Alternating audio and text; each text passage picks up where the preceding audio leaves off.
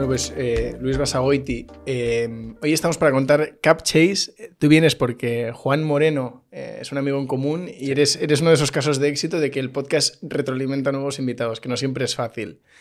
teníamos ganas de contar vuestra historia porque es una historia bastante internacional. Vuestro mercado principal no es España, por lo menos no, no solo España.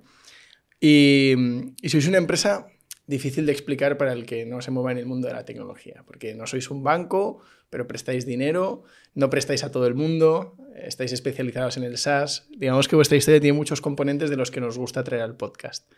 Entonces, aunque voy a hacer mucho zoom en de dónde vienes y cómo nace esto, eh, nada, ¿cómo explicarías brevemente qué es CapChase, cuál es la misión, cómo estáis ahora mismo? La, más fácil... Eh es decir, que, vendemos dinero, ¿no? Ese es el, negocio, como cualquiera que presta dinero. Eh, estamos en el negocio de, vender dinero, pero mm, explicando un poco más lo que hacemos, nosotros lo que hacemos es que hemos encontrado un nicho dentro de, este negocio de prestar dinero, que es precisamente aquellos que los bancos no son capaces, no quieren prestar, que son startups y en particular startups que venden licencias de software, ¿no? Son las que se llaman SaaS o Software as a Service Em, que tienen unas, unos unit economics o un, rendimiento muy bueno y que ahora mismo no tienen forma eh, escalable buena de financiarse. Entonces encontramos ese nicho de mercado y, es a lo que nos dedicamos. ¿Qué, requisitos tiene que tener alguien que, acude a CapChase y, y pasa el formulario de, de te presto o no te presto. Sí, o sea, nosotros no operamos en todo el mundo. Em, nuestros mercados principales son Estados Unidos y Europa. Más que nada porque el 70% del negocio de software as a service del mundo está, sobre todo en Estados Unidos y entre Estados Unidos y Europa copan el 70% más o menos. Em, entonces tenía mucho sentido que, operásemos em, en esas geografías. Entonces, partiendo de la base que trabajamos con empresas que vengan o que estén asentadas en, esos, en esas geografías, lo que pedimos es que tengan eh, ingresos recurrentes, eso es como la, clave, ¿no? O sea, el, hecho de que tú puedas predecir con a 12 meses vista lo que, van a, lo que van a generar en cuanto a ingresos, que sean ingresos muy estables, eso es una de las premisas. Y la otra premisa es que, sean empresas que usen la tecnología o que vendan tecnología, mejor dicho. Eh, eso son dos, dos, requisitos. Uno, en la parte de ingresos recurrentes, porque nos permite a nuestros modelos de riesgos predecir muy bien cuánto van a generar en los siguientes X meses. Y la parte tecnológica es porque hace que estos negocios sean escalables con una base de costes no tan escalable. Eh, es decir, que ellos tienen unos, unos, márgenes mucho mayores que cualquier otra empresa normal. Eh, tú, por poner un ejemplo muy sencillo, si eres una panadería, para generar el doble de panes, eh, tienes que meter el doble de ingredientes y pagarlos. Para una SaaS, el coste marginal de vender una licencia es, nada, ¿no? O sea, por poner un ejemplo que todo el mundo conoce, a Netflix el hecho de que vendan una licencia más a una persona no le cuesta nada, prácticamente nada. Entonces, eso es lo que hace a las empresas SaaS tan, tan escalables, em, porque aunque al principio tienen un coste muy alto para poder producirlo todo, ¿no? o sea, crear la tecnología, una vez lo tienes montado, eh, el coste marginal de vender una licencia es muy bajo, en cambio los ingresos eh, escalan linealmente o, exponencialmente. con el tema del mínimo recurrente, ¿en qué fase entráis? Eh, ¿Hay a partir de 50.000 mensual o Normalmente suelen ser pues a partir de como... Esto se mide en ingreso anual recurrente, en inglés es ARR, Annual Recurring Revenue, y nosotros pedimos más o menos eh, que sea como de 150 mil eh, dólares para arriba que tengan al menos un, año de, vida. Porque eso nos permite ver también si tienen suficiente eh, historial para saber si, o sea, para que nuestros modelos de riesgo puedan predecir o no si nos van a repagar a futuro. Entonces, esos son unos requisitos mínimos que pedimos pero, lo, más importante es, que el tipo de empresa sea recurrente y, venda tecnología. Eso es lo más, lo más importante.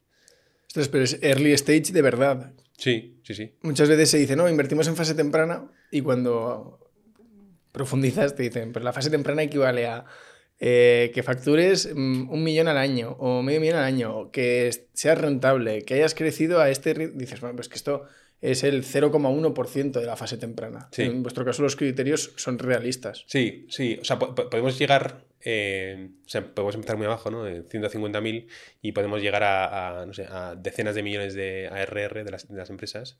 Eh, sí que es verdad que hay algunos requisitos que ponemos de, de runway. Runway es básicamente cuántos meses de vida, en teoría, le queda a la empresa si no entra más caja. Todas estas empresas con las que trabajamos, bueno, todas no, pero muchas de estas empresas eh, tienen o sea, flujos de caja neg- negativos. Cada mes eh, gastan más de lo que, de lo que generan. Entonces, su caja va bajando mes a mes. Entonces, eh, una de estas, de estas métricas para las empresas SaaS o las startups en general en todo el mundo eh, es el, el runway. El runway es literalmente, eh, viene del inglés de cuánto, cuánto- cuánta pista te queda para, para despegar con el avión. Eh, son los meses de vida que te quedan hasta que te quedas sin caja. ¿no? Entonces, nosotros sí que tenemos unos requisitos mínimos de, de caja. eh, porque precisamente o sea, lo- nos tienen que repagar en el tiempo, ¿no? Entonces, si les vamos a dar, si les queda un mes de caja y les damos un préstamo hoy, eh, Claro. las probabilidades de impago son altísimas, ¿no? Entonces, pedimos unos requisitos según la empresa, pero de unos seis meses al menos, para que nos puedan repagar. ¿Os, os pasa mucho que gente, empresas rentables piden financiación pues porque es más cómodo, quizás más rápido, es más ágil con vosotros? Sí, Eh, nosotros vemos que incluso empresas que tengan eh, flujo de caja positivo, o sea, que van acumulando caja, por así decirlo, también nos piden dinero porque, porque quieren hacer inversiones fuertes para crecer, ¿no? Entonces, eh, aunque tú vayas acumulando caja y generes caja positiva, si quieres hacer una inversión fuerte en algo para seguir creciendo, estas empresas son en general de crecimiento alto, eh, necesitas adelantar dinero ¿no? para, para poder invertirlo. ¿no? Entonces, incluso en esos casos, eh, nos eligen porque eso, porque quieren crecer más rápido, pero también porque nosotros les damos capacidad eh, en 48 horas. ¿no? Eh, las otras opciones son, pues, si son empresas lo suficientemente grandes, puede que vayan a un banco, eh, pero el proceso de análisis es muy largo, o la otra opción es venture debt, que es, eh, pues eso, deuda que suele ser a más largo plazo que lo que damos nosotros, pero los procesos son, no son 48 horas, son dos meses de due diligence, ¿no? Eh, y hay, hay algunas empresas que lo combinan, ¿no? Pues tienes una línea con nosotros y tienes eh, venture debt al mismo tiempo. Lo que se ve de vez en cuando, que desde fuera, para gente que no está en el sector, no es tan intuitivo. El- una empresa que hace una gran ronda y aprovechando que acaba de cerrar la ronda, pide más dinero. Por esto que decías de la eficiencia, ¿no? De las bolas de nieve y tal. Exacto, sí. Eh, explica un poco cómo es este, este tipo de, de cliente. Sí, o sea, la, la- la gente tiene la percepción de que cuando tú tienes dinero, que, que- que es- parece lógico, ¿no? Si tú tienes dinero, ¿para qué vas a pedir más dinero? El, el tema está en que estas empresas, startups, eh, precisamente porque tienen que hacer una inversión inicial en tecnología muy alta, gastan mucho dinero al principio de su vida y por lo tanto alguien tiene que cubrir ese, ese gap, ¿no? O sea, alguien tiene que meter dinero para que sobrevivan. Esos son los venture capital. Los venture capital financian estas empresas para que desarrollen su tecnología a cambio de un porcentaje de la empresa, ¿no? Entonces, no hay dinero más caro en el mundo que el vender parte de tu empresa para que te den dinero, ¿no? Entonces, la, la gente, cuando levanta estas rondas y venden parte de su empresa para levantar estas rondas, no entiende que empezar a gastar ese dinero es lo más caro que hay eh, en cuanto a, gasta- a gastar, ¿no? Eh, entonces, en cambio, en ese momento es también el mejor momento para ir a un préstamo, ¿no? Porque las empresas ven que tienes muchísima caja, eh, muchísimo runway, por lo tanto, y, y hay poco riesgo, ¿no? Entonces te dan dinero a menor precio o te dan más capacidad o las dos cosas. Entonces, ese es el mejor momento para, para empezar a utilizar una, de estas líneas porque te permite utilizar tu equity cuanto más tarde, mejor, ¿no? Eh, que es, es la, es el- el coste del dinero más, más, más alto que hay. Entonces, ellos, claro, ellos ven el coste del, del, del préstamo y dicen, "Jo, es que es muy caro. Es que, pero no son, no son conscientes porque no lo ven, porque no es, no es tan palpable, el coste de, de gastar su equity, que eso es muchísimo, o sea, es órdenes de magnitud más caro eh, que, un, que un préstamo. Totalmente. Oye, a- luego os preguntaré, eh, me, me interesa mucho la parte de la tecnología, de qué es lo que os hace probablemente diferenciales, el cómo analizáis las compañías para poder actuar tan rápido y demás. Pero eh, por poner un poco el, el foco en cómo empieza, cómo se os ocurre, cómo- la historia de los fundadores creo que es atípica, por lo menos en España. Si hubierais nacido en, en Estados Unidos seríais una historia más común, aquí es atípico. Entonces, cuéntame un poco de, dónde vienes y, cómo os dais cuenta de que aquí había una oportunidad. Sí, em, creo que fue Paul Graham, el de, de Y Combinator, el que dijo que las mejores ideas son o las, mejores soluciones son aquellas que vienen de los problemas que quieres resolver para ti mismo. ¿no? Y, y, la historia viene, parte un poco de eso. Solucionamos un problema que nosotros veíamos internamente o que nosotros sufrimos. Em, todo esto parte de una startup en Madrid que, se llama Geolink, que, que, sigue, sigue, sigue, sigue estando, em, en la que coincidimos tres de los cuatro socios. Somos cuatro socios, tres españoles y un, uno que es polaco. Eh, y, y, tres de los españoles que trabajamos en esta empresa en Geoblink en Madrid, que es una empresa SaaS. ¿Geoblink qué hace? Geoblink hace eh, Location Intelligence. Es, para entenderlo, es como una especie de Google Maps eh, con muchísimos datos eh, por encima. Y, permitía a las, empresas retail a saber dónde posicionarse geográficamente, ¿no? dónde abrir sus, establecimientos, dónde, cómo, cómo expandirse. entonces, nosotros los tres españoles coincidimos ahí durante tres años y después de esos tres años, los tres nos fuimos a hacer a empezar el MBA en sitios distintos. Eh, yo creo que también los tres con la idea de montar algo después, ¿no? O sea, haces el MBA para, para montar algo. Entonces ya fuimos como eh, con, con, con, ese pensamiento de que, que, tenemos un año o dos años para montar algo. Y yo siempre digo que lo mejor del MBA, si quieres emprender, es que has dado el paso más difícil, que es dejar tu trabajo, ¿no? Porque cuando tú tienes que montar algo, que quieres hacerlo serio, tienes que dejar tu trabajo para, para, empezar a montarlo. Y ese paso suele ser el que más le cuesta a la gente. Es como, vas a hacer el MBA, esa, esa decisión ya la has tomado.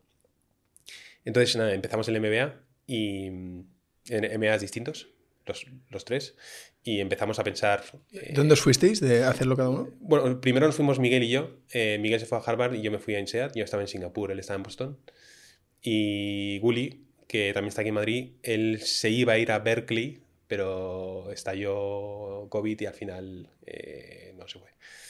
Em, entonces, nada, nosotros, nosotros fuimos con esa concepción de vamos a montar algo o sea, ibais por el campus intentando encontrar problemas, ¿no? Eh, ¿Esto está roto o no? ¿Esto funciona? Claro, o sea, nosotros, nosotros dijimos, o sea, fuimos como con, un, con una especie de, de marco de, de, partida que era, oye, ¿en qué somos buenos? Eh, ¿Dónde puede haber eh, necesidad en el, en el, en el mundo? Eh, ¿Qué nos gusta? Empiezas a hacer como, como un diagrama de Ben y a ver dónde hay solape. porque sí que es verdad que empezar a pensar, ¿no? oye, ¿qué se nos ocurre? Sin tener ningún tipo de de acotación eh, al problema es muy, muy complicado. Eh, y eso es contraintuitivo, ¿no? O sea, a veces piensas que, joder, cuanto menos cotas pongas al problema, más probabilidad hay de que, tengas una idea, pero no, es verdad. O sea, cuanto, o sea, tampoco hay que acotarlo demasiado, obviamente, pero si pones ciertos límites a, a, dónde vas a buscar las ideas, es más probable que encuentres una, eh, porque te centras más. Entonces nosotros partimos de la base que queríamos montar algo fintech, que tuviese algo que ver con SaaS, eh, porque era lo que sabíamos, no habíamos operado una empresa SaaS antes. fintech era básicamente porque era, era más fácil monetizarlo eh, que otras cosas, ¿no? En el peor de los casos cobras una comisión y listo. Em, entonces vimos que queríamos ir a hacer algo por, ahí, ¿no? Entonces, pensando, descartamos varias ideas y hicimos varios tests em, durante, durante el MBA. Uno de ellos era financiar a clínicas dentales, una cosa que no teníamos absolutamente ni idea. Em, porque tienen un descuadre de caja, ¿no? Porque ellos prestan los servicios eh, en un día y el seguro no les cubre hasta X días pasados el servicio, ¿no? Entonces ahí tienen un descuadre de caja. Ostras, em, qué bueno. Tienen, también, también miramos una cosa que se llama multilateral netting, que es que básicamente queríamos hacer una especie de splitwise, pero para las empresas. Eh, que ya, ya, ya, sucede, ¿no? O sea, las empresas cuando, cuando tienes, por ejemplo, no sé, una, un BVA o una empresa grande que opera en varios países, em, ellos entre sus propias filiales, em, para no hacer cambios de, moneda o de divisa, se lo, se lo, lo cambian entre distintas, distintas, distintas empresas eh, locales, ¿no? O sea, si BVA tiene una moneda en España y otra moneda en Estados Unidos, en vez de hacer las transferencias entre, entre ellos, las hacen con otra empresa eh, para netear. Eh, lo que pasa es que esto no se hacía, o sea, se, hacía, se hacía con multinacionales y tal, pero se, hacía, se solía hacer dentro del grupo, no se hacía entre empresas, era, era un poco complicado. y, y, nosotros lo que vimos es que para llegar a hacer ese modelo necesitadas, necesitas cierta eh, tracción, ¿no? O sea, un, network effect, lo que se llama, ¿no? Pero ¿cómo llegas hasta ahí? Solo, solo tiene sentido si tienes escala, ¿no? Claro. Ese es, ese es el gran problema de los marketplaces, ¿no? Por ejemplo. Sí, exacto. De- todo funciona cuando hay mucha gente, ¿cómo empieza cuando no hay gente? Entonces, básicamente ese era el problema, ¿no? Entonces, era- nos dimos cuenta muy rápido, lo bueno es que nos dimos cuenta muy rápido de que no, no, no tiraban. Pero muy rápido es eh, con prototipos o, Eh, en, o en fase mm, ideación. Eh, Dex. Vale. Eh, eran presentaciones que teníamos y lo descartábamos porque hablábamos con gente del sector. Entonces nos, nos ponían pegas, eh, lo, lo pensabas, tal, y decías, pues sí, tienen razón. Y, o sea, que, que gastamos cierto esfuerzo, pero no gastamos dinero en hacerlo. ¿vale? Entonces, al final, eh, con lo que dimos fue, oye, ¿qué nos pasaba a nosotros en esta empresa, en esa startup en Madrid, a la hora de vender software? Eh, lo que nos pasaba es que cuando nosotros vendíamos una licencia, que eran licencias anuales, siempre queríamos que el cliente nos pagase el año entero por adelantado. ¿no? Eh, y podían ser importes imp- eh, importantes. Y claro, el cliente siempre quería pagarlo mes a mes. Entonces, un poco como cuando vas al gimnasio y tienes la tarifa de eh, paga un año por adelantado y te hacen un descuento o pagas eh, por mensualidades. Eso pasaba exactamente igual y pasa exactamente igual con software. O sea, tú te metes en cualquier página web de software y tienes el plan anual y el plan mensual. Mensual siempre es más caro eh, en importe total. Entonces nosotros intentábamos siempre que nos pagasen las empresas la licencia por adelantado. Porque si tienes el, cash, ¿no? lo que hemos hablado al principio, ¿no? si tienes la caja, lo puedes reinvertir en, crecer. ¿no? Son empresas que, que- que- que- pierden dinero en general. Eh, entonces, siempre había fricción en el proceso de ventas eh, y siempre acaba, acaba pasando lo mismo, que para que ellos pagasen por adelantado tenías que hacer un descuento, siempre, del 20-30%.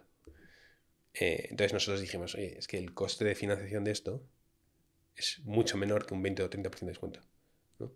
Eh, entonces nosotros dijimos eso, oye, ¿qué pasa si a estas, em- estas empresas se pueden permitir cobrar mes a mes con un contrato anual de permanencia, pero reciben todo el dinero por adelantado, pero no con un 20% de descuento, sino con un 10 o menos. Eh, entonces ahí es donde hizo clic. eh, mm, de, hecho, de hecho, el problema fue que, no entendíamos por qué no existía ya. Eh, y ahí vamos al, timing de las ideas, ¿no? que no, es, tan, es tan importante tener una buena idea como el timing de la idea. ¿no? Eh, entonces, lo, que realmente donde invertimos un montón de tiempo es en eh, mirar el cementerio de las ideas. ¿no? Si había alguna empresa que lo había intentado antes y no, había, no lo había conseguido. Y no había ningún intento serio de hacer esto. Eh, y entonces ahí es cuando ya dijimos, vale, pues aquí esto tiene sentido, sabemos cómo se hace porque lo hemos vivido nosotros, hay un mercado enorme eh, y creciente, y ahí nos lanzamos. Claro, porque es SaaS, pero en general también valdría para una empresa que tenga cualquier tipo de modelo por suscripción, ¿no? Te hablabas de Netflix, a Netflix le podríais prestar, Sí. aunque no esté en el mismo segmento, Sí. ¿no? O sea, Netflix lo he puesto como ejemplo porque, porque todo el mundo lo conoce ¿no? y es una licencia, pero, pero por un lado es lo suficientemente grande como para que vaya directamente a un banco y les dé una línea enorme si Mm. hace falta. Y por otro lado, sí que es verdad que nosotros estamos más centrados en empresas B2B, más que B2C. Vale. Porque en general las métricas de, de retención son mejores, son empresas más estables, mm, en, en general, ¿eh? o sea, hay B2C que son buenísimas, pero, pero en general nos dimos cuenta que B2B era como el nicho nuestro eh, y, y ahí, vamos, el mercado es enorme en, en Estados Unidos y en Europa y en el mundo en general. Eh, entonces nos tiramos por ahí. Y mm, te iba a preguntar, em, cuando mirabais en el cementerio. ¿No veíais a muchos intentos serios y, en- y- y funcionando en pequeño? Es decir, pequeñas startups que ya estaban haciendo esto y tal, ¿visteis? ¿O tampoco había muchos indicios? Sí, había una empresa eh, que lo había empezado antes que nosotros, un poco antes que nosotros, que se llama Pipe, eh, pero era un poco distinta. El concepto que tenían de dar servicio a las empresas SaaS era muy parecido, pero ellos lo planteaban como un marketplace. Es decir, que había gente del otro lado que podía comprar esa deuda, por así decirlo, eh, y prestársela a las empresas SaaS. Nosotros, la- el- el- ese lado del marketplace de prestar a las empresas SaaS lo tenemos igual o muy parecido. Sí que es verdad que ellos se, se metieron en financiar a cripto y tal y eso les ha salido mal. Eh, pero el otro lado, que es quién financia esa- esos préstamos, nosotros fuimos a lo que se llama capital markets, ¿no? Eh, a los mercados de capital con, con inversores institucionales y ellos, en vez de hacer eso, fueron, o sea, lo plantearon como un marketplace, ¿no? De que había, o sea, tú podrías a título personal eh, comprar deuda o... Un poco mercado de derivados, ¿no? Esto es un poco 2008, ¿no? Sí, eh, parecido. Ahí había, y había hay, hay un montón de empresas que han intentado esto, eh, pero nos dimos cuenta que muchos de ellos habían tenido muchos problemas. O sea, montar un marketplace. E- Eso es lo que hacía Pipe, o lo que ha hecho Pipe, es un, two-sided marketplace, ¿no? Uno por los dos lados. Nosotros hemos hecho un one-sided marketplace. La complejidad entre un one-sided marketplace y un two-sided marketplace es enorme, eh, porque tienes que controlar los dos lados eh, al mismo tiempo y tienen que escalar más o menos igual. Eh, y nosotros limitamos el problema por hacer un one-sided marketplace, ¿no? Y yo creo que eso fue lo correcto. Claro, lo que hace Pipe, por lo que me contáis, es como si Crowdcube mañana te dejara a ti comprar las participaciones de un tercero que está invertido en una empresa en la que tú no estás, o algo así sería. ¿vale? Eh, sí, más o menos. Lo, lo que pasa es que esto sería deuda, o sea, no, no serían participaciones. Mm, o sea, eh, lo, que- lo que haría, o sea, el marketplace, cómo funcionaría es que, oye, yo eh, voy, a voy a prestar a una empresa X, realmente no sería una empresa en concreto, sería a un pool de empresas. eh, tienes interés en participar de esa deuda. Entonces se, indicaría y tú comprarías un trocito. Eso es lo que, lo que sería el marketplace en teoría. Eh, pero claro, nosotros al tener, que es lo, diferente, al tener eh, commitment de inversores institucionales, nosotros sabemos perfectamente cuál es nuestra capacidad de financiación y sabemos hasta, cuánto, hasta qué nivel podemos llegar eh, de, emitir, de emitir deuda y sabemos qué, pre- qué precio nos van a pagar, Sí, sí. lo sabemos todo, está todo como muy predefinido. ¿no? Sí, la, la interlocución es única, Sí. eh, que es lo que hace que todo salga mal cuando hay mucha gente Sí. por medio y, y la comunicación se, se Exacto. Y esta idea, cuando empezáis a, a ver que más o menos funciona, todavía me imagino que fase deck, Ujú. lo primero que os tiene que salir es, vale, esto puede ser viable, pero Sí. exista o no, si existe es con mucho capital, Sí. porque al final es, es una barrera de entrada importante. Ujú. Esto en España no es el mejor negocio eh, para buscar financiación.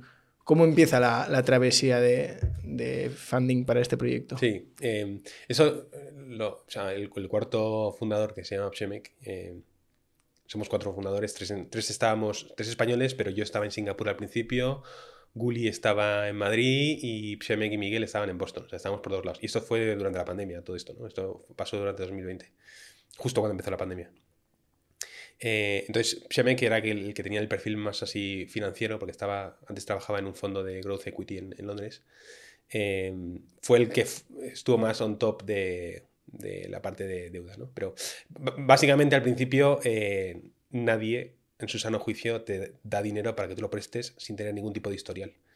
¿no? Eh, entonces hicimos la, locu- la, la locura, entre comillas, tampoco queda otra cosa, que prestar de nuestro propio equity. ¿No? O sea, nosotros usábamos el dinero que habían invertido en nosotros al principio para a su vez usar ese dinero para prestarlo. Que es justo lo que decimos que no tienen que hacer las empresas eh, porque es un coste brutal, ¿no? Pero es que no quedaba otra. O sea, era como un- para ir con un prototipo funcional, decir, mira, Exacto. este es el test real, esta es la morosidad, Sí. eh, esto lo podemos hacer a escala. Sí, es la, la prueba de concepto. Sí que es verdad que hasta que no, te, hasta que no pasan muchos meses no sabes si hay morosidad o no, ¿no? Pero podías probar eh, que había apetito en el mercado porque la gente lo necesitaba, ¿no? Entonces podías probar muchas cosas, podías probar eh, cómo funcionaba la aplicación. Hicimos, Guli se picó una aplicación en tres semanas él solo mientras trabajaba en un venture capital a la vez. O sea, eh, fueron semanas muy locas. Eh, luego también puedes probar que eres capaz de hacer un análisis de riesgo más o menos eh, robusto. Puedes probar que eres capaz de gestionar las operaciones con los pagos con, con estos, con estos eh, clientes. Entonces, eso nos sirvió, nos sirvió mucho para demostrar que había interés real. No tanto la parte de default, porque eso va con el- viene con el tiempo y lo hemos demostrado con el tiempo, pero sí todo lo demás. Y la, el primer dinero que entra en CapChase, no sé si constituidos o en proceso, Sí. pero el, el primer dinero me imagino que es para algo de equipo, montar la plataforma eh, y, y poco más. O ya levantabais pensando en de aquí voy a sacar préstamos. Eh, había parte que iba dedicada a préstamos porque a- a- estaba la travesía esa que dices en el desierto hasta que alguien nos diese deuda. ¿no? Entonces, mientras no existiese esa facility de deuda, nosotros teníamos que tirar del equity. Entonces, ya asumíamos que, que parte de eso lo íbamos a tener que invertir, pero también asumíamos que, no, que lo íbamos a recibir de vuelta. ¿no? O sea, no, no es que fuese dinero perdido. Entonces, al principio nosotros eh, sí que levantamos eh, deuda corporativa, o sea, contra Capchase como empresa, como puede hacerlo cualquier otra empresa, y, empezamos a usar también ese dinero para prestar.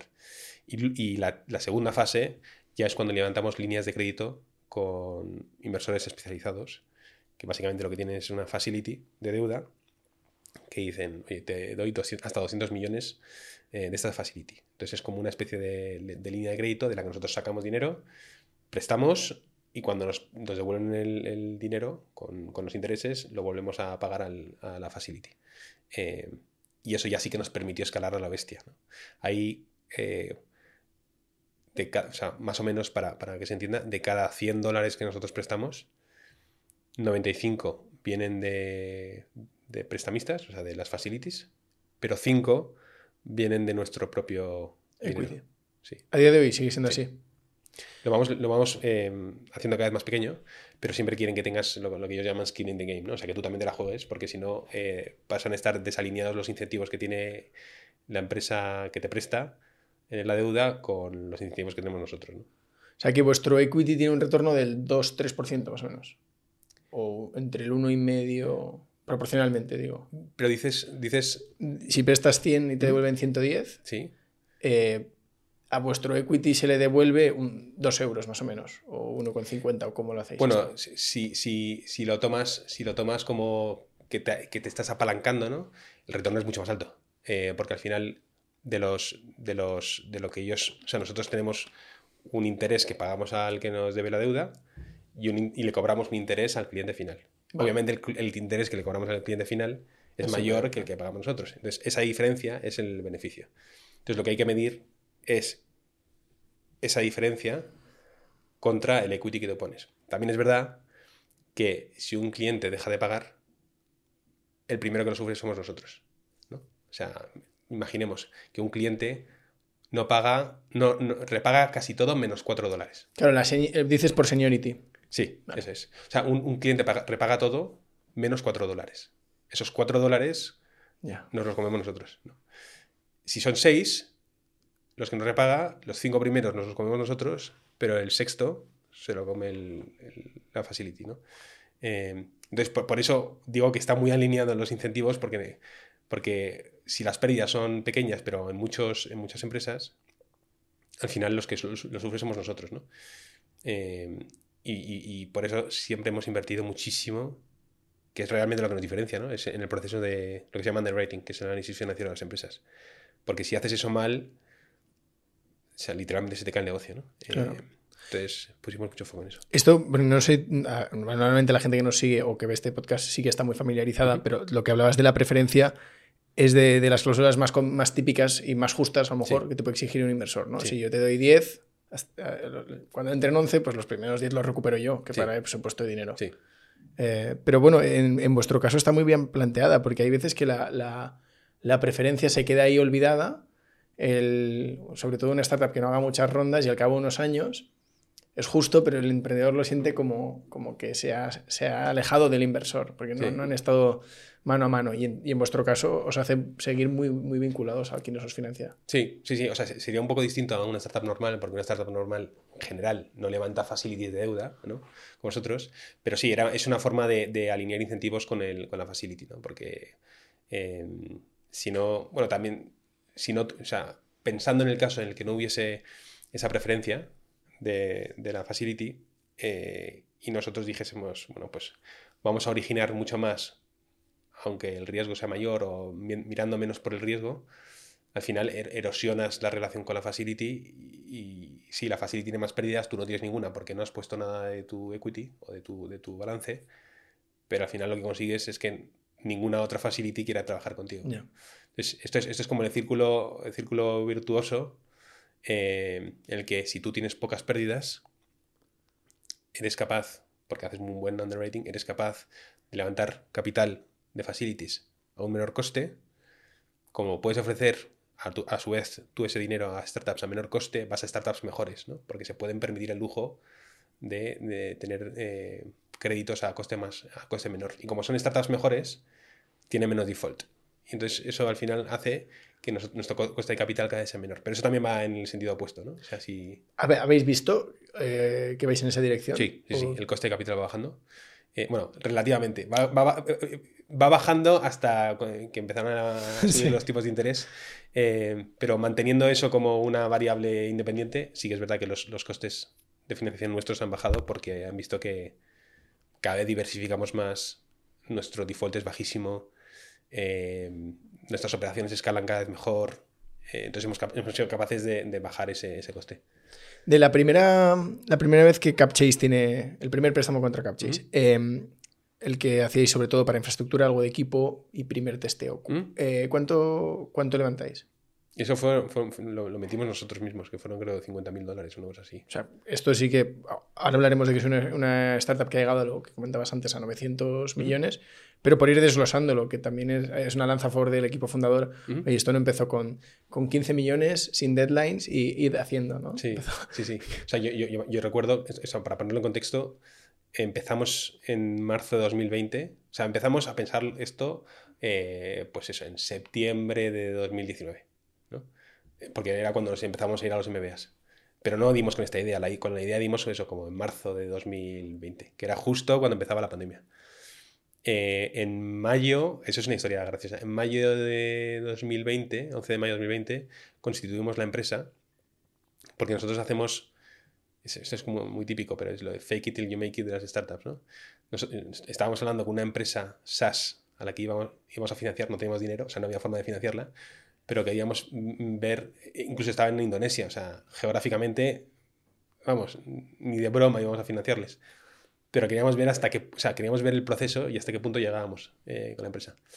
Entonces llegó el punto en el que nos dijeron, oye, tal, os pasamos los datos para que hagáis el, el análisis de riesgo, pero habrá que firmar un NDA o algo, ¿no? Entonces, eh, les pasamos, busqué, creo que buscamos un NDA en, en internet, típico, se lo pasamos y lo firmé yo con, con mi nombre y mi dirección, y mi dirección de casa.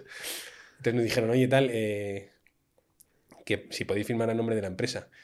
Y te dijeron, ah, sí, por supuesto. Entonces, esa misma noche constituimos la empresa y mandamos el NDA al día siguiente con la empresa eh, firmando. Pero la constituisteis fuera, en Estados Unidos. Sí, la hicimos online. ¿Es el Straight Bravo. Astra o cómo es? Straight Eh. Stripe Atlas, sí. Stripe Nosotros Atlas. usamos Shoebox, que es una Ah, vale. parecida, pero vamos, lo mismo, sí. Entonces, nada, constituimos la empresa, mandamos el NDA y así es como empezó, todo. Luego, en eso fue en mayo, en julio eh, cerramos a nuestro primer cliente, o sea, nuestro primer préstamo salió, por así decirlo, que era con este dine- dinero nuestro propio. Eh, y en- el, mismo julio cerramos la primera ronda, la pre-seed o seed, eh, y, y luego entró un poco más de dinero para la. Y en total fueron como 5 millones de dólares.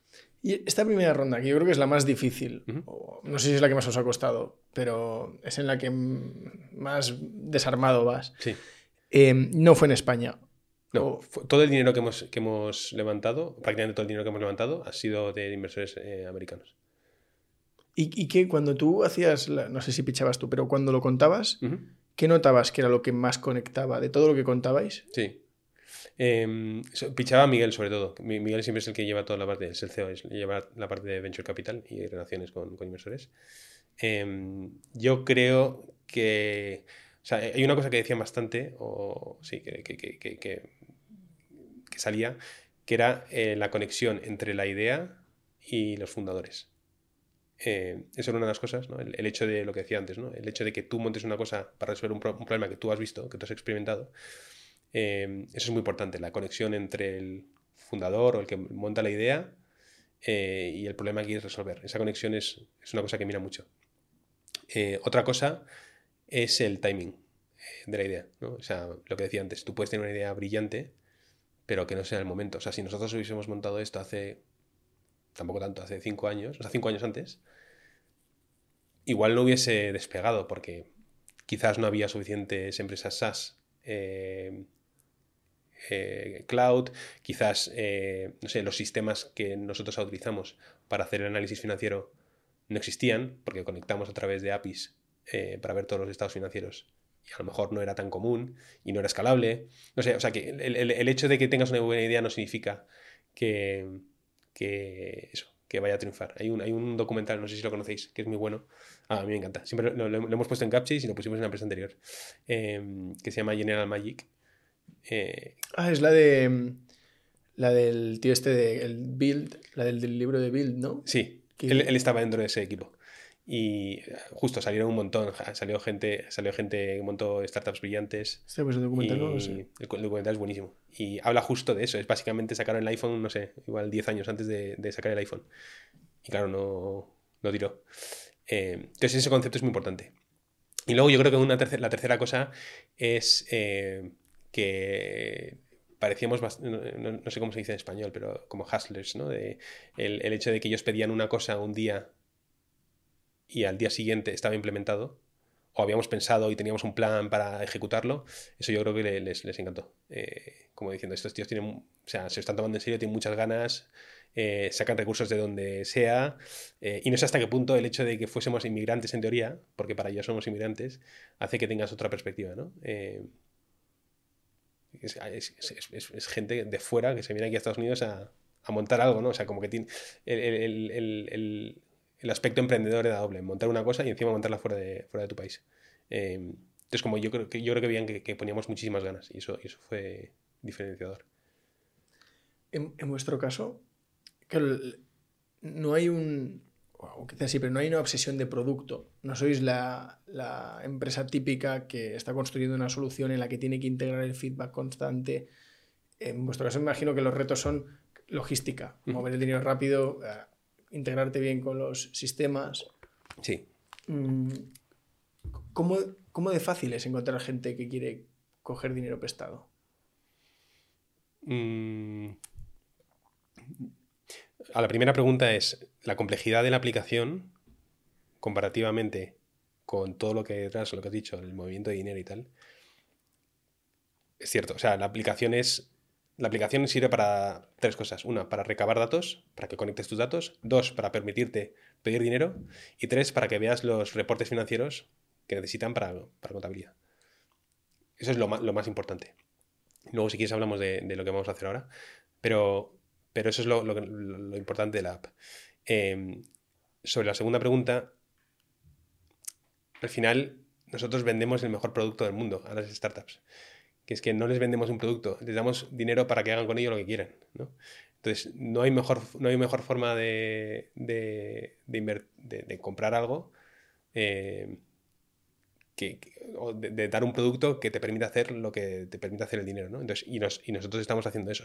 Nosotros, les dábamos el dinero y ellos hacían con ello lo que era más impact- lo que más impacto tenía para ellos como empresa. ¿no?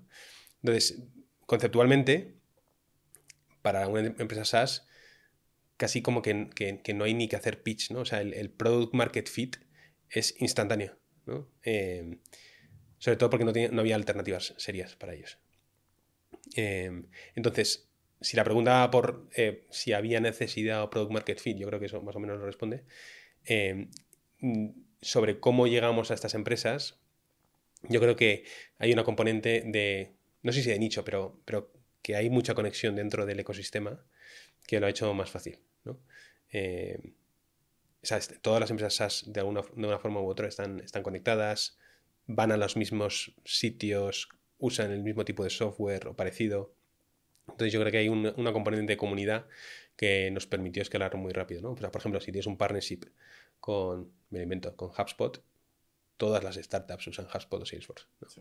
Entonces, eh, esa- esa- esas formas de distribuir eh, son muy eficientes. Y luego también tienes las, las formas de distribuir típicas, ¿no? De inbounds, outbounds, eh, orgánico y demás. Que eso es más complicado de montar, eh, pero también es más predecible. ¿no? Los partnerships son como unas, unas apuestas muy asimétricas. Si te sale bien, genial, pero tienes que invertir muchísimo tiempo en, en- en poner esos partnerships a rodar. ¿Fu- ¿Fue el primer paso en buscar estos transatlánticos de, para intentar subirte a... No, no, lo- el primer paso, fichamos a... La primera persona que fichamos fue un ingeniero en julio. De hecho, fichamos a la persona sin tener dinero. Esperamos tener dinero para final de mes para poder pagarle. Eh, el segundo fichaje creo que también fue un ingeniero en agosto. Y el tercero, en agosto, septiembre, fue, fue una persona de ventas que ya tenía experiencia en el sector. Entonces lo más fácil era tirar de, de lo que ya sabía. Y luego también, por eso que digo, ¿no? El- el- si, tú, si tú conoces a, gente en el sector y la gente en el sector a su vez se conoce, em, te, hacen introducciones muy rápido. ¿no? Y, y, una de las formas, yo creo, más eficientes al principio era a través de los venture capital. Los venture capital tienen un portfolio de empresas grandes y el interés del VC es que estas empresas pidan deuda. Porque si las empresas piden deuda y extienden su runway, la siguiente vez que levanten una ronda, levantan a mayor valoración. Entonces, eh, estaba alineado también el interés de los VCs en presentarnos a, los, a, los, a las startups. O sea, de los primeros 100 clientes, más o menos, mm, la, la, mayoría venían de referrals, ya sea un, una startup se a otra o un VC que me presenta a su equipo. Sí, es cold outreach, eh, referrals, porque por entonces no teníamos nada serio de marketing. O sea, el inbound tarda, ¿no? Sí, sí, el inbound tarda. hasta que no tienes un equipo más o menos serio de marketing, eh, tener volúmenes buenos de marketing de inbounds no es muy factible. Entonces esto era eh, preguntar a gente, cold outreach, bajarte de listas de startups, eh, tirar de contactos, que eh, tenéis algún recuerdo de, cifras que se os quedaron pequeñas. De decir, no, imagínate que el primer año conseguimos prestarle a 200 personas, tal. ¿Os acordáis? Sí. O sea, no me acuerdo exactamente del número que era, pero sí que me acuerdo que en los primeros, no sé, seis meses, a partir de septiembre, sí que estábamos batiendo lo que nosotros habíamos dicho que íbamos a hacer a los, a VCs. Em, hay, hay dos cosas. La primera es que dar dinero es muy fácil lo complicado es que te lo devuelvan. Eh, y la segunda es que pasar de 0 a 1 con este tipo de cosas es, no, no te voy a decir fácil, pero tú ves que estás creciendo, si tu, si tu base es muy baja, vas creciendo un 100% eh, mes a mes, eh, entonces tú ves que, es que todas las métricas están fuera de escala. Entonces yo recuerdo esos primeros seis meses o incluso más como una locura, nos, salíamos fuera de las predicciones.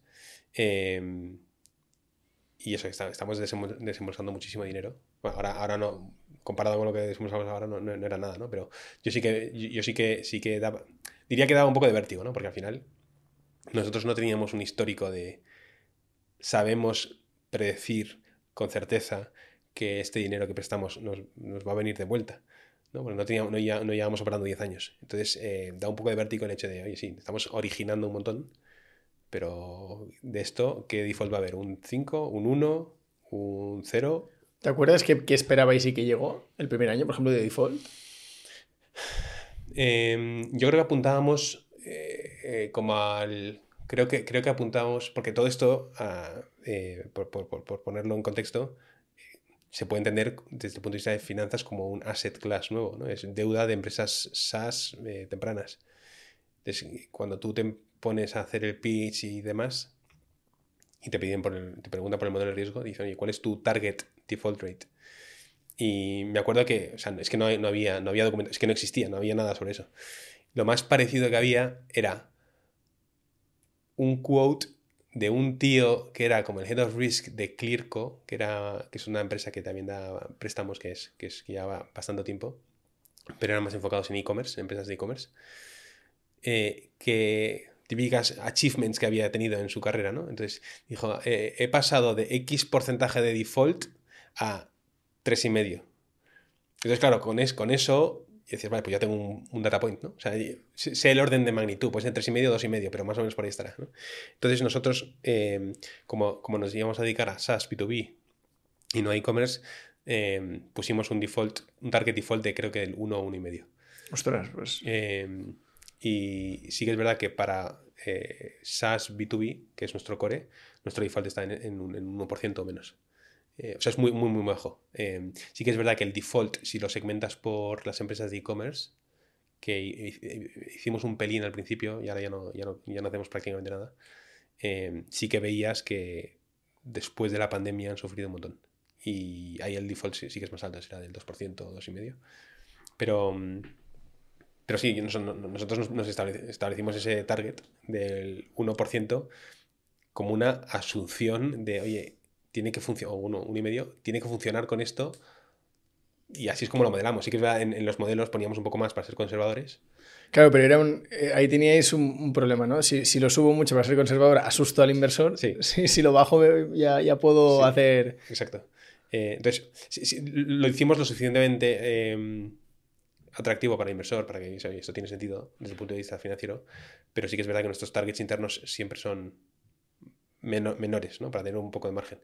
Eh, pe- pero a, a mí lo que me parecía un salto al vacío, entre comillas, era decir, oye, esto va a ser un 1% porque lo digo yo. O sea, Claro. eh, porque hay comparables y más o menos te puedes hacer la idea de que esto va a ser así. Pero, pero eso fue un poco... Y además que al principio me imagino que, por muy bien montadas que tuvierais las APIs, vuestra capacidad analítica era peor que ahora. Sí, sí, sí. Que esa es otra, ¿no? Empiezo, empiezo al principio sin experiencia y con peores recursos de los que tendré luego cuando ya tenga experiencia. Mira, em, el principio del principio, al principio de todo, nosotros teníamos una, la app que montó Gully. em, nosotros la llamábamos Mago de Oz. Eh, Es una co- una- un concepto en producto que se llama Wiz- Wizard of Oz, que es que tú tienes una especie de dashboard en el que parece que todo es bueno. O sea, no parece, todo era bonito, todo parecía bastante currado, pero todo por detrás era manual, ¿no? Entonces, em, yo, yo acuerdo que cuando nos pasaban, les pedimos a las empresas que conecten las cuentas bancarias y tal, y ellos metían el token de la, de la cuenta, o sea, las credenciales, cogíamos el token, con eso nos descargábamos las, las transacciones bancarias y literalmente íbamos una por una viendo las transacciones y viendo, esto es equity, esto es revenue de clientes, de este cliente, esto es gastos eh, OPEX, o sea, así una por una, eh, cientos o miles de transacciones.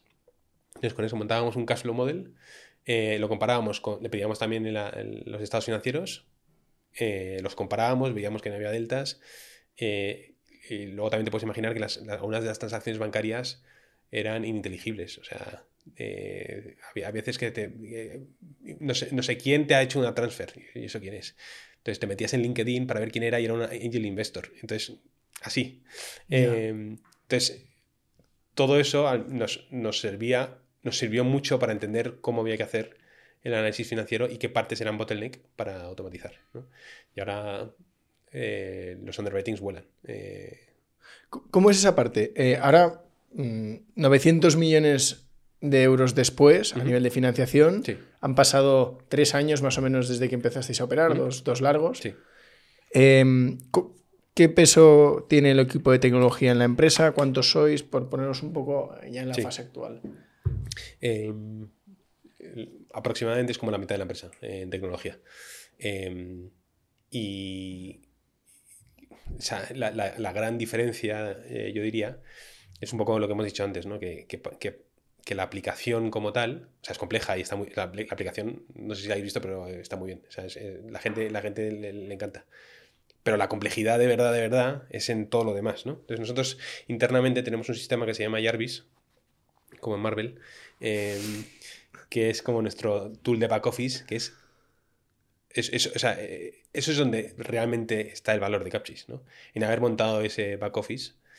eh, y lo que antes se hacía, los underwritings, los análisis que antes se hacían en, en un Google Sheet literal, sí que es verdad que estaba muy automatizado. O sea, lo usamos, Google Sheet lo usamos más como el interfaz, porque estaba, era muy fácil y, y- y- y todos los meses o incluso todas las semanas íbamos cambiando algo en la metodología que íbamos aprendiendo. Entonces no tiene ningún sentido que montes un... Y no te preocupas porque no se cae.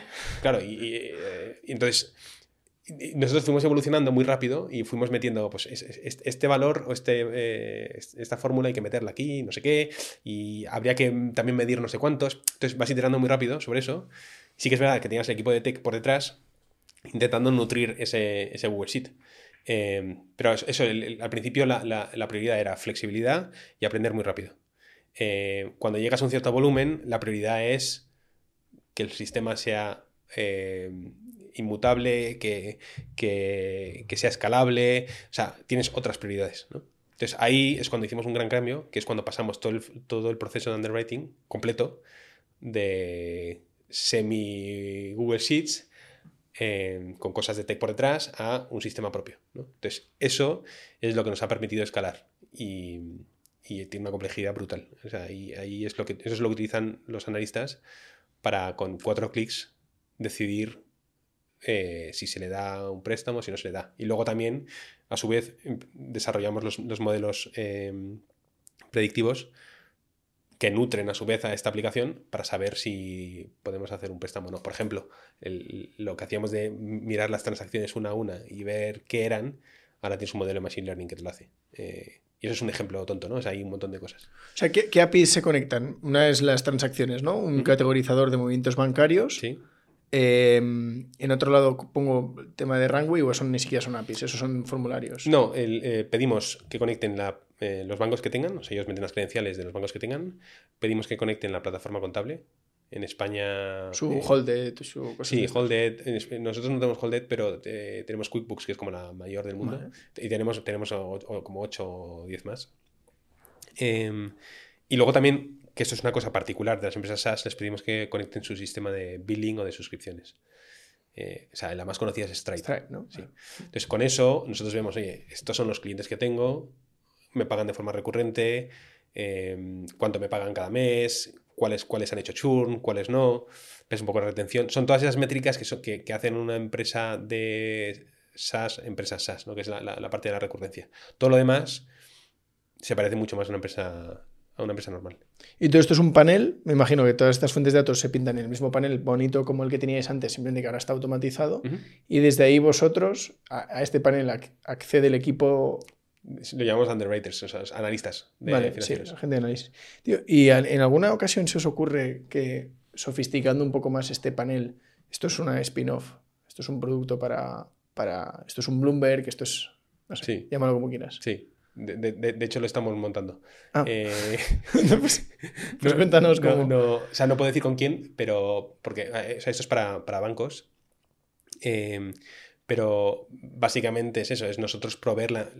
De hecho, nosotros internamente llamamos banking infra, que es proveer la estructura para que otros eh, third parties, en este caso bancos, puede ser también venture debt o quien sea, pueda utilizar los datos que nosotros procesamos y empaquetamos eh, sin tener ellos que montar toda la infraestructura, ¿no? Porque todo lo que nosotros hemos montado durante estos últimos dos años y medio, tres, precisamente ha sido en montar toda esta estructura, toda esta eh, infraestructura para el análisis de empresas SaaS. Entonces tenemos, sabemos cuáles son las empresas SaaS eh, que van a triunfar, que, van a repagar, tenemos los modelos afinados, ahora sí que podemos decir que tenemos historial o vintage behavior de los, de los préstamos, mantenemos las conexiones API. O sea, todo ese trabajo ya nos lo hemos comido nosotros. Sabemos cuáles son las APIs que, hacen falta. Todo ese trabajo ya nos lo hemos comido nosotros. ¿no? Entonces, tiene muchísimo sentido que los bancos. Digo bancos porque son como los más interesados, ¿no? Pero puede ser otros, puede ser venture debt o fondos. Em, que los bancos utilicen esta herramienta para luego, como un input más, para luego ellos hacer la decisión de crédito y, y prestar a estas empresas, porque están viendo que, que, que hay apetito, ¿no? sé, que, las empresas, las startups necesitan, necesitan financiación y que es un mercado suficientemente grande, sobre todo cuando van escalando, ¿no? O sea, al principio igual son pocas, o sea, son muchas, pero muy pequeñas, pero luego llegan a ser unicornios y facturan un montón. Eh, entonces, yo creo que eso, eso, es algo que los bancos están empezando a ver y, y muestran apetito. O sea, que esto ¿Cuál es el. Cuando se enciende la bombilla es, oye, tengo una solución que si me está funcionando a mí le puede funcionar a alguien más. Voy a ver a bancos. Sí. O es al revés, el, estamos viendo que los bancos tienen este problema, quizá con un par de cambios sutiles a lo que ya tenemos se lo podemos resolver. Fue un poco. Fue un poco porque ya teníamos relación. Yo diría que es, es, las dos cosas al mismo tiempo. Fue porque ya teníamos relación con bancos. Eh, por, estar en el mundo de, préstamos. Entonces esas, conversaciones surgen. Entonces los bancos también ven a las... Los bancos tienen el mandato de innovarse, en general. Entonces ellos ven qué otros modelos de negocio hacen fintechs en los que, a ellos les puedan interesar. Entonces Capchis obviamente es un modelo que a ellos les, interesa. Pero ellos tienen que demostrar que son capaces de hacerlo. Entonces hay dos opciones. O compras a la empresa, en nuestro caso no va a ser el caso, eh, o intentas adoptar alguna tecnología que te permita hacer lo mismo. Entonces, como nosotros ya lo hacemos, una de las formas, y eso también va un poco relacionado con lo que queremos hacer a futuro, que es hacer más tech y menos fin, era que nosotros licenciásemos nuestro software a terceras partes. Eh, y llegó un poco por eso, ¿no? Porque ellos querían innovarse, nosotros queríamos hacer software puro y, hubo, ese, ese clic. Tiene ciertas similitudes con Emscope. Eh, nos conocimos por Juan, sí que es verdad que, que el, lo que hacen en Emscope quizá es mucho más desde fuera de la empresa, ¿no? Yo no me conecto a las empresas, ojalá, quizás es una cosa que, acabará sucediendo, sino que recabo información para intentar hacer yo mis analíticas desde fuera. En vuestro caso es soy súper complementarios. Tengo la, vosotros seríais la parte interna y ellos la, la, parte de análisis de entorno y demás. Sí, o sea, ellos, ellos lo que hacen es más eh, intentar encontrar en un mar de empresas aquellas en las que merece la pena enfocarse, ¿no? Eh, sin, eso, sin que ellos compartan los datos, las empresas. Eh, nosotros somos complementarios en el sentido de que nosotros prestamos una vez esas empresas a medida a nosotros pero sí que es verdad que nosotros estamos más centrados en, la vertical SaaS. O sea, nosotros estamos obsesionados con hacer SaaS eh, y no salirnos de ahí. O sea, queremos ser especialistas en eso y solamente en eso. Eh, sí que es verdad que hubo un, momento eh, en el que pudimos haber tomado la decisión estratégica de haber hecho solamente lending, pero haber ido horizontal, o sea, haber hecho para SaaS, e-commerce, negocios recurrentes que no sean puramente tecnológicas, o sea, alquileres de espacios, lo, lo que sea, ¿no? pero decidimos, decidimos ir vertical en SaaS para hacer más cosas. Y en vuestro caso, ahora decías, queremos ser más tech y, menos fin. Mm, estos sondeos que hacéis en, más puramente tecnológicos van por aquí, por lo que, por ejemplo, lo que hacemos de decir, oye, pues yo voy a, navegar en, el océano de los SaaS para intentar encontrar esos caballos ganadores y ya luego directamente el equipo de Outbound o quien sea los, los persigue. O, no tiene tanto que ver? ¿Estáis por otro lado? No, de hecho, nosotros tenemos una cosa parecida a la que hace Scope internamente, que la llamamos la TAMDB, que es la Total Addressable Market Database, que básicamente es una base de datos que se nutre todos los días con todas las empresas que son target nuestro y tienen eventos, ¿no? Pues eh, yo sé, esta empresa ha levantado una ronda de financiación, eh, esta empresa tiene... ¿Y eso es propio o son herramientas que utilizáis? Eso es propio, sí que es verdad que algunos, algunas de las fuentes las, compramos externamente, pero nosotros sí que tenemos el sistema montado para monitorizar todo el mercado. Eh, y, con, y, eso a su vez le sirve a marketing para, para mandar emails en el momento correcto y demás. Entonces, eso ya lo tenemos montado, pero es una cosa, una pata interna como de, marketing, ¿no? Eh, cuando digo que nos queremos dedicar más a software o más a tech y menos a fin, es eh, que precisamente en esto que digo de la verticalización de SaaS, queremos proveer más pasos o más herramientas dentro de, dentro de los pasos que tiene que hacer una empresa SaaS a la hora de financiarse. Eh, una de las cosas que hace... o sea, nosotros vimos que en, el, en, el, proceso de vender software, ¿no? El momento más crítico era la parte de los, del pago, ¿no? Del, oye, que yo quiero pagarte mensual y, me, pero el, que lo vende lo quiere recibir todo de, golpe. Eso era lo más crítico. Entonces empezamos por eso, porque era lo más crítico en, la parte de, ventas. Em, pero sí que hay un montón de otros procesos dentro de esa parte de ventas que son puro software. Eh, el hecho de gestionar las suscripciones eh, es una cosa súper manual el, que tú digas, oye, fulanito me ha comprado eh, este software, tiene este paquete asociado, tiene, le voy a cobrar eh, X dinero hasta tantas llamadas de la API, de, esa de mil llamadas en adelante les cobro, otro, otro porcentaje. Em, todo eso es una complejidad que tienen, que tienen las suscripciones que hoy en día, o sea, te, sorprendería la cantidad de empresas que lo hacen en, en Excel, ¿no? Eh, entonces, son típicas cosas dentro de la, parte del revenue, que son puramente, puramente, administrativas y que se pueden resolver con software. Eh, y nos queremos meter ahí porque al final nosotros lo que hacemos es eh, meternos en, el ciclo del revenue de las empresas SaaS. Empezamos con la financiación, el, traer el revenue del futuro eh, a presente pues que hay un montón de cosas asociadas, ¿no? Está desde, desde, que les mandas un quote con el precio del software que les quieres vender hasta que haces la renovación de ese mismo software si es que lo has vendido, ¿no? hay un montón de cosas entre medias que se pueden resolver con, software. ¿Conoces Charmogul? Sí. ¿Cosas de este estilo están en el radar? O... Sí, de hecho ya lo tenemos. Tenemos eh, Analytics, Capsys Analytics, que es, que es Chartmogul, es, gratuito, tú conectas tus cosas y ves ahí una... Eso, por ejemplo, a los fundadores les resuelve un dolor de cabeza importante. El, el, saber atribuir qué es MRR, qué es ARR, qué parte corresponde de la anualizada. es lo que tú dices, esto acaba siendo un Excel con fórmulas y, Sí. y que de repente te metes un día que llevas tres, cuatro semanas sin tocarlo y te tiras la tarde. Sí, sí, sí, justo esas- ese tipo de cosas. O sea, nosotros siempre decimos que ese tipo de cosas no van a hacer que seas la mejor empresa del mundo o que ganes muchísimo más dinero, pero como las hagas mal, la empresa se te hunde. ¿no? O sea, si tú no eres capaz de recolectar pagos de forma eficiente, la empresa se te hunde, pero el, el hecho de que tú los recolectes mm, de forma muy eficiente tampoco va a hacer que te conviertas en un, unicornio, ¿no? Entonces, esas típicas cosas que, que querrías que alguien hiciese por ti o que se, se automatizase. ¿Y tú cómo, cómo ves este- esta mezcla entre idea y equipo? Eh, hay gente que. Yo, yo no tengo claro qué pienso. Yo creo que muchas veces. O sea, yo, yo me inclino más por el. Un tío que es espabilado, que, que sabe hacer las cosas, mm, puede montar una peluquería, un súper o un club de pádel. Em, pero luego también hay, hay veces que dices, "Joder, hay- ideas que ni, que ni un genio las levanta, ¿no? Ujú. ¿Qué- ¿Qué peso le das tú? O sea, a la idea, o sea, el, hecho, ¿hablas sobre la conexión entre el fundador y la idea? O... Sí, como hablamos, hemos hablado mucho del timing, Sí. de, de estar en el momento adecuado, en el lugar adecuado, y luego hay gente que parece que, que lo que toca lo, lo convierte en oro. Sí. Por poner, exagerando un poco los dos Sí. ejemplos.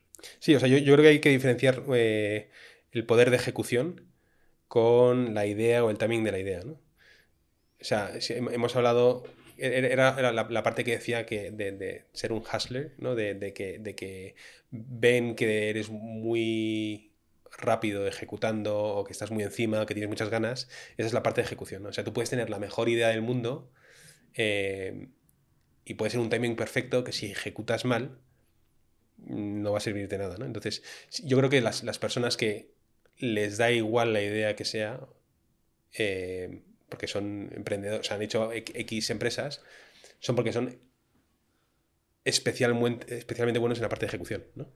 Entonces, eso te permite que el peso de la idea sea menor. Pero lo, pero lo que, lo que es más común, y por eso dicen que eh, el cementerio está lleno de ideas, es que tengas, que haya gente que tenga una idea muy buena, pero que no empuje o no sepa empujar como para sacarla adelante, ¿no? Eh, entonces yo diría que la ejecución es una condición necesaria eh, y a veces suficiente. La idea, una buena idea nunca es una condición suficiente para montar un buen negocio. ¿Y tú qué esperas de CapChase? O sea, ya hemos hablado, la gente ha entendido perfectamente qué hace CapChase, pero entres ya muy diluido, ¿no? Cuat- Cuatro fundadores, ya desde, desde fuera la gente dice, entran, por- el dinero no entras, porque hay, hay- te la jugarías de otras formas, un poco Sí. más rentables, ¿no? A nivel de equity, por lo menos. Em, ¿Qué esperáis de esto? Mm. Yo me lo he planteado alguna vez. O sea, no me lo he planteado tanto como qué pasa con qué va a pasar con Capchis, sino qué pasa después de Capchis. ¿no? Entonces, yo creo que por, comparación de, qué viene después, eh, como que, que- valoras más lo que quieres ahora. Eh, y me explico. O sea, yo, yo, pienso que mañana se acaba Capchis por lo que sea. eh, yo sería incapaz de meterme en un corporate. Yo creo, vamos. O sea, a mí, lo que me gusta de Capchase y en general las startups es que hay esa sensación de urgencia de que estás montando algo y de que estás ayudando a alguien. Y yo creo que lo hicimos un poco por eso, ¿no? El, hecho de que, es- que- que- que eres capaz de ayudar a gente, en este caso a fundadores de empresas SaaS o empresas SaaS, eh, que estás montando algo que nadie nunca ha montado y que tienes un, una especie de, de- reloj interno más acelerado que cualquier otro o que cualquier otra empresa. ¿no? Entonces eh, es casi más un modo, yo diría que es más- casi más un modo de vida y no te planteas tanto el, "Joder, lo monto para salir a bolsa, lo monto para eh, hacerme rico. Oye, obviamente, si sales a bolsa o te haces rico, pues o sea, genial, ¿no? Eh, pero si a mí me dijesen, oye, Capchis dentro de tres años va a dejar de existir eh, porque quiebra, yo no dejaría de trabajar en Capchis. Porque me parece que, que- que- mola mucho lo que hacemos. Eh, así que sí, yo, yo, yo no, espero, no, no- tengo una esperanza. O sea, no lo hago para que Capchase. eh, ojalá, ¿no? O sea, sea un unicornio, sino, sino porque creo que lo que estamos haciendo, o sea, el hecho de hacer las cosas que estamos haciendo, eh, está muy chulo. Y, eso es lo que como que te incentiva a seguir. Y a nivel de mentalidad de, de futuro, mm, ¿qué estáis más cerca de una dilución muy agresiva a cambio de multiplicar por 10 vuestro impacto? Eh, jugar ese juego, ¿no? El de decir, oye, pues hemos visto la- el potencial estamos, vamos, rascando la superficie de lo que es el B2B SaaS. Es un mercado que crece. En oportunidad de preferimos tener una parte muy pequeña de algo gigante o, o al revés, decir, oye, pues nosotros no tenemos prisa por crecer, preferimos que sea sostenible. Más. Sí, yo diría cola de león, claramente. ¿Sí? Sí, sí, sí. Eh, yo, yo, o sea, es una cosa que yo también veo en España, eh, que en general como que la gente es menos ambiciosa. Eh, y y es- esto, es un- eso es una cosa que las startups justo ahora lo tienen que pensar mucho. ¿Qué queremos ser? Eh, intentar recortar gastos como sea y aguantar la que está cayendo, esperando que los mercados vuelvan a subir. O ir al ataque, entre comillas, eh, e intentar que ser tan buenos que incluso en estas condiciones de mercado nuestra valoración suba. Eh, yo claramente, vamos, nosotros claramente somos de la segunda. El, el- ser la, parte defensiva, o sea, está la parte prudente. ¿no? El, hecho de, oye, vamos a recortar gastos donde podamos recortarlos. Vamos a ser muy eficientes, vamos a intentar hacer muchas cosas con, eh, con el mínimo número de personas, porque fichamos muy bien. Pero de ahí a, oye, vamos a echar a la mitad de la empresa, vamos a intentar aguantar el chaparrón como sea hasta que ojalá dentro de 12 meses vuelvan a subir los mercados, eso, eso no es la mentalidad que, que seguimos. Hablábamos antes de empezar de, de Silicon Valley Bank. Eh, En el momento en el que grabamos, Credit, Credit Suisse está tambaleando un poco, eh, o, ba- o bastante. Eh, ¿Habéis cambiado, vais a cambiar los criterios? ¿Vais a ser un pelín más conservadores eh, a la hora de analizar? ¿Vais a endurecer los requisitos? De momento, ¿seguís como estabais? Em, lo hicimos hace mucho ya, porque sabíamos lo que venía. Em, entonces, hace, no sé, yo diría que casi un año, empezamos a modificar los modelos de riesgo eh, para ser más conservadores, porque empezamos a ver, eso es lo bueno, ¿no? De estar o sea, una de las cosas de estar conectado a todas estas startups es que en teoría puedes saber cuándo van a quebrar antes de que ellos lo sepan. Eh, entonces nosotros empezamos a ver dinámicas de mercado que nos hicieron ser un poco más prudentes. Eh, desde, y además en, Europa, o sea, nosotros lo vemos ahora en Europa, ¿no? Pero, pero en general, en, esos aspectos macro, Estados Unidos suele estar adelantado a Europa. Eh, entonces nosotros ya lo vi- vimos señales muy, pronto y empezamos a cortar, el, no a cortar el grifo, pero a ser más exigentes muy pronto. Y, y eso ahora lo estamos agradeciendo. ¿Y quién tendría sentido que comprara CapChase? Eh, hoy un banco eh, o alguien, o sea, no, alguien más financiero. Ojalá una empresa de software en el futuro. Eh, porque eso significará que hemos hecho nuestro trabajo de, de resolver todo el problema del revenue lifecycle, que es como lo llamamos, eh, y que la parte de financiación es una pata más, ¿no? No es, no es el core del negocio. Eh, entonces, si, si no sé, como comprase un, yo sé, me invento Stripe de turno, eh, que también tiene que ver mucho con, el ciclo de, de revenue, creo que significaría que hemos conseguido más nuestra visión que si nos comprase un banco. ¿Te imaginas que se acerca Apple? Ahora con el Pay Later. Apple le está dando pasos Sí. peligrosos ¿no? en el tema de la financiación. Sí. Eh, Sería interesante. A ver, lo, lo puedo decir ya porque ya hay algunos clientes, pero eh, vamos a sacar Capchase Pay. en- ya lo hemos sacado. Eh, vamos a hacer anuncio dentro de unas, de unas semanas, que es básicamente Buy Now Pay Later para SaaS. Es un método de pago que pueden utilizar las empresas SaaS. ¿Y sería la tarjeta de, asociada a la tarjeta de empresa? ¿O, o cómo lo- bueno, pueden hacer- asociarlo a una tarjeta o pueden hacerlo por débito directo, eh, pero es como una evolución de nuestro producto actual. Ahora, mismo nuestro producto actual eh, lo que permite es que tú, si eres una empresa SaaS, vas a Capchis y te damos un préstamo, así eh, por resumirlo, pero tus clientes, los, que te compran el software a ti, jamás se enteran de que, de que está de por medio. En cambio, ahora con esta solución, lo que vamos a intentar es que las empresas, igual que el Buy Now las empresas SaaS, les puedan mandar un link a los clientes y les digan, oye, este es el contrato, elige los payment terms que quieras, ¿no? O sea, quiero pagar trimestralmente, mensualmente o todo de golpe.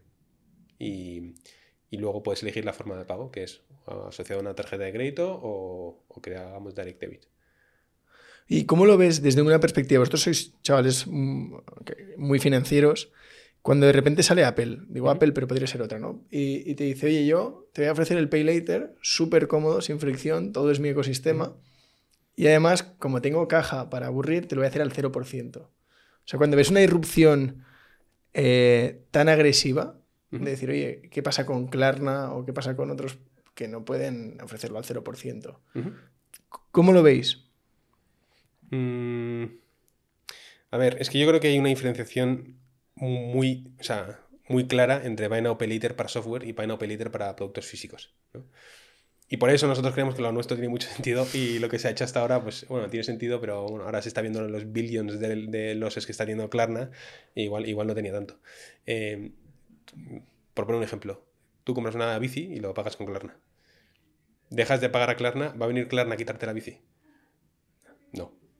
Eh, ¿Dejas de pagar el software y te cortan la licencia? Sí. ¿No? Entonces, em, yo creo que simplemente por la, por la operativa de del software y de cómo funcionan eh, las licencias y de, y de, lo que hemos hablado antes, ¿no? de que tú una licencia la pagas por adelantado y te hacen un descuento del 20% en la página web, en la propia página web, tú compras una bici y la pagas por adelantado y no te hace ningún tipo de descuento. ¿no? Entonces, el juego de Buy Now Pay Later para empresas SaaS es como de cajón, ¿no? O sea, es está, lo está viviendo a gritos. Eh, entonces, por eso yo creo que si Apple hiciese esto para software, tiene sentido, pero tampoco es Apple nuestro cliente target.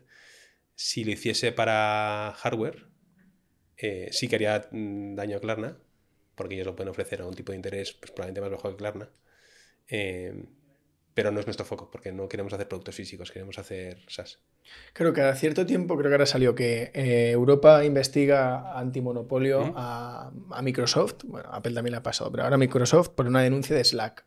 Slack dice, oye, Microsoft está comercializando en un bundle una solución como Teams que separe los verticales y que compita de tú a tú, porque si no, yo no le puedo pedir al cliente que pague 20 euros por Slack cuando por 30 tiene toda la suite de Microsoft, ¿vale? Este es un poco el, clásico. Em, con esta queja salían también Klarna. Oye, ¿cómo puede ser que sea legal que Apple entre aquí y diga, ala, pues lo soporta el balance, todo gratis, sin intereses? ¿Cómo veis ese? Yo, yo te lo digo porque yo no tengo una opinión firme. Entiendo las dos partes, digo, ostras, em, entiendo la libertad de la empresa, también entiendo al que pide que alguien medie, ¿no? Que haya un árbitro que, diga que se puede y hasta dónde. Sí. Em, yo lo, pondría de, al revés. Em, Google se está quejando de que OpenAI vaya a sacar un. pueda llegar a sacar una forma de buscar eh, nueva. No, no, o sea, se, puede quejar, pero lo que está haciendo es reaccionando, ¿no? Eh, y está sacando su propio, su propio sistema de, AI. Eh, sí que es verdad que al revés parece que es más abusador, ¿no? Porque llega Apple y le quita el negocio a Klarna de un plumazo pero yo, yo, creo, yo creo que debe primar la libertad de la empresa. O sea, o sea por eso fallan las empresas, ¿no? Eh, Apple también en su momento tuvo que vencer a gigantes para estar en la posición que está ahora, ¿no? Eh, entonces yo creo que debería primar la libertad de las empresas y, y no, no, habría que regularlo tanto. Salvo que sea algo eh, que sea claramente un plagio, eh, o que hayan utilizado recursos de forma ilegal. Entonces sí, mm. pero sí es simplemente que lanzan un producto. Y, o sea, Microsoft lo hace siempre. Microsoft es el, único que llega 10 años tarde a todo eh, y, mata a todos los incumbentes. ¿no? Eh, lo ha hecho con Canva, lo ha hecho con, con Slack. y ahora va pues por Figma, ¿no? Con el designer también, que está metiendo ahí una interfaz. Eso, eso, yo, creo, yo creo, bueno, no sé si va a por Figma, pero yo creo que a Canvas, o sea, no, a Notion también. Han sacado una cosa que es casi igual que Notion. Eh, entonces. Bueno, Apple, Apple fue el que fue a por Figma, que ha sacado el, tablón este integrado en el iPad. Claro, si cuando el, producto es excelente, eh, tú dices, es que el grado de fidelidad que tiene la gente con Figma es, es enorme. Pero, ¿qué funciona mal en Apple? O sea, eso sí que es verdad que es el paradigma de, de la ingeniería. Sí. Es el, sí, yo, yo creo que Apple lo que han conseguido es que aun lanzando productos independientes o distintas líneas, líneas temporales y que puede que no tengan nada que ver, el hecho de que todos formen parte de un ecosistema de que la experiencia sea como mágica ¿no? Eh, y que de repente todo funciona. Eso es, eso es lo, que lo, lo, han hecho mejor que, que nadie. Ah, Google también lo ha hecho bien con software, con, con, toda la parte de Gmail, Google Drive y tal. Yo creo que lo hace muy bien. Eh, pero el, que empezó y el que lo ha hecho en hardware y software es Apple y no hay nadie que lo haya hecho mejor que ellos. Total. Pues Luis, para ir terminando, te voy a hacer el cuestionario rápido, cinco preguntas eh, breves. Un, un libro que nos recomiendes. Zero to One. Vale. Eh, ese es el que, el que. Con ese yo creo que empecé a, a interesarme por el mundo de las startups. Una canción. Mm, una canción. ¿Tiene que ver con, con algo del mundo startup o no? Eh, Seri- Serías el primero que dice una canción de, que tenga que ver con el mundo startup, o sea que puedes probar. mm. La dejo para después, me la pienso. Vale. Un restaurante. Un restaurante, eh, La Maruca. Ah, bueno, baja, ¿eres, eres adicto al pincho? Soy adicto al pincho, así no lo puedo evitar. Yo- a lo mejor vamos ahora al salir, ¿eh? Eh, pero bueno, esto también lo dijo Borja Yarzábal. Es, eh, Ah, cuando ¿lo vino. dijo la Maruca? Dice, desde que abrieron, yo cada día voy a la de Velázquez. Yo, yo, yo no, yo no tanto. Yo a la, a la Maruca voy eh, más los fines de semana. eh, alguna vez que tenemos alguna comida aquí vamos, vamos a tomar un pincho, pero vamos, a mí es que me encanta. Es, es una barbaridad. Eh, lo último que has comprado en Amazon. Eso es más mi mujer. Yo no compro muchas cosas en Amazon. Creo que fue algo de deporte. Eh, una cosa muy rara. eh, restauré una bici y, y compré unas pegatinas antiguas que eran las originales de la bici y las compré por Amazon. Hostia, qué bueno. Y nos queda la de, bueno, la canción que ahora nos dices. eh, una aplicación que utilices mucho o no la que más utilizas, ¿vale? Que no sea un WhatsApp, eh, sino una aplicación que dices, "Ah, esta está hecha para mí. Eh, una aplicación que está hecha para mí. Yo diría. Es que eh, suelen coincidir, ¿no? El que las uses mucho y que esté Mm. hecha para ti. Eh, y a mí me gusta mucho Notion. eh, porque me, o sea, me gusta mucho tener las cosas documentadas, estructuradas.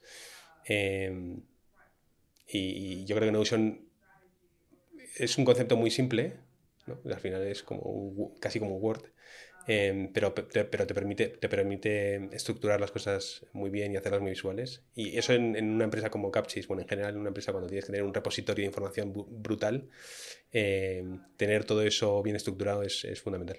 Lo llevas al siguiente nivel, a la API, convirtiendo en base de datos, cosas de este estilo. Eh, Notion no lo utilizamos, creo que no utilizamos la API como tal.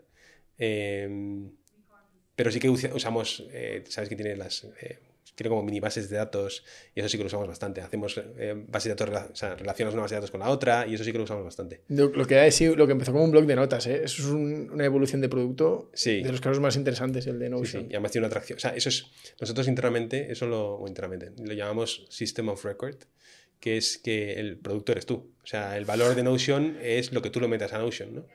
Entonces, eso se convierte en un producto súper sticky, igual que un CRM, ¿no? O sea, es rarísimo que una empresa se vaya de, de HubSpot porque pierdes toda la información crítica, ¿no? Entonces, eh, pasa lo mismo con esos sistemas. Total. Nos queda la canción. Sí, voy a decir Native Young, eh, que, que es menos, que es, o sea, es, un, es un- es un grupo menos conocido.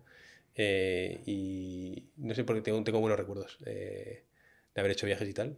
Así que Bueno, pues hoy ha sido un placer, Luis. Esperamos verte en un tiempo, que nos cuentes cómo evolucionan los nuevos productos y, y ver la metamorfosis de, de fintech a, a- tech puro. genial, igualmente.